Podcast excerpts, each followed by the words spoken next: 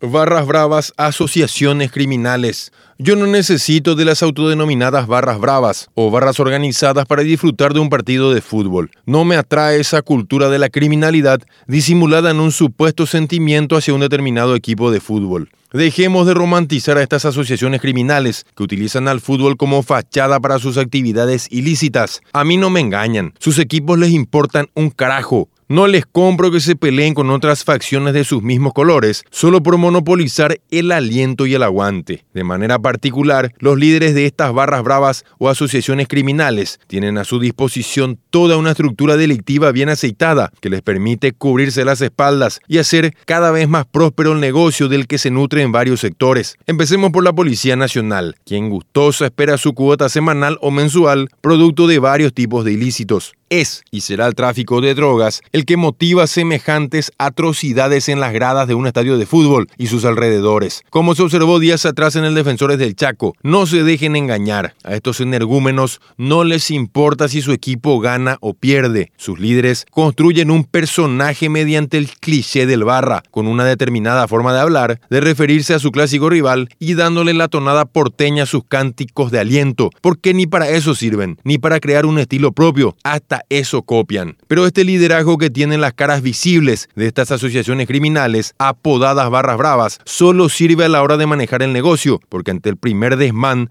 salen con la excusa de que no pueden controlar a todos. Se burlan de los fiscales y policías que organizan reuniones para tratar de guardar las formas los días de partido. Salen juntos en fotos, hasta comparten asados con los comisarios. Hasta custodia policial les ofrecen cuando se dirigen a los estadios. Durante el trayecto patotean a los ciudadanos de bien que tienen la mala suerte de cruzarse con esta lacra. Y no podemos olvidarnos de los presidentes de los clubes. Juan José Zapac salió presuroso a desalojar a los barras que nada más y nada menos tenían oficinas en el club cerro porteño, hasta estacionamiento a disposición en el club, hasta que un fiscal con los pantalones bien puestos se anime a investigar a los Zapac, a los Cardona y compañía por el nexo entre estos grupos y las dirigencias, este flagelo no terminará. El problema no es exclusivo de un solo club, esa relación barras bravas con dirigentes deportivos y hasta políticos hace que los delincuentes de ambos bandos obtengan cada uno el beneficio que busca. ¿Cómo olvidar que Adolfo Trote pasó de ser líder de la barra de Olimpia a dirigente del club?